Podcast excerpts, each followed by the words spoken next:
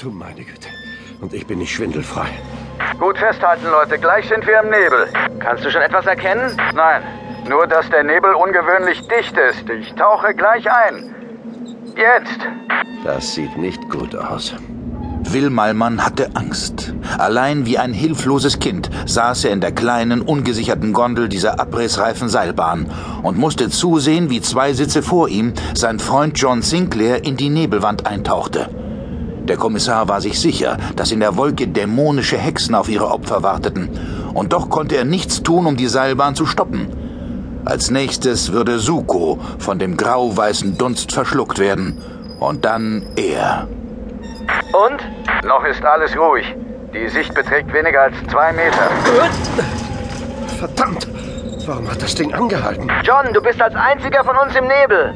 Ja, das habe ich mir schon gedacht. Die haben es auf mich abgesehen. Ich hänge hier ganz in der Nähe von einem Pfeiler. Vielleicht kann ich mich hochziehen und... Das darf doch wohl nicht wahr sein. Ich melde mich gleich wieder. Suko, bleib sitzen! Hey Leute, behaltet mir bitte die Nerven da hinten, ja? Suko! Bist du noch zu retten? Kletter zurück in deine Gondel! Was macht er, Will? Dieser Lebensmüde hangelt sich am Drahtseil entlang. Was? Ja! Er hängt frei in der Luft und nähert sich dem Pfeiler. Mein Gott! Ich kann gar nicht hinsehen! John? John! So sag doch was! John! Kalter Schweiß drang Will Malmann aus den Poren. Die Situation war in den letzten Sekunden völlig außer Kontrolle geraten. Nicht nur, dass der Kontakt zu John Sinclair abgebrochen war, nein, zu allem Überfluss vollführte Suko auch noch in schwindelerregender Höhe eine Kletterpartie, die jedem Stuntman das Blut in den Adern hätte gefrieren lassen. Mit bloßen Händen hielt sich der Chinese an dem Tragseil fest und arbeitete sich Stück für Stück zum Gestänge des nächsten Stützpfostens vor. Und dann plötzlich ließ er los. Suko!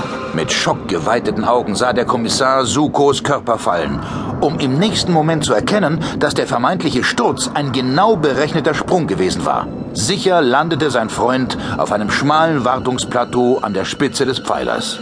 Suko! Verdammt! Das machst du nicht nochmal mit mir.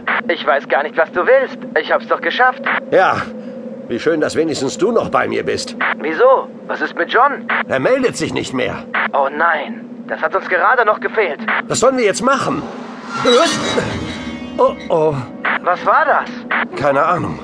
Das Seil über mir knirscht verdächtig. Wo genau? Weiß ich nicht. Das Geräusch wird über den Draht übertragen. Es könnte von überall herkommen. Oh mein Gott, Will, mach, dass du da runterkommst. Was? Irgendwo wird das Seil durchtrennt. Du musst sofort verschwinden. Wie denn? Soll ich runterspringen? Versuch zu mir zu klettern. Da kann ich mich ja gleich erschießen. Will, tu was. Scheiße, hätte ich doch vorher bloß was getrunken. Ah!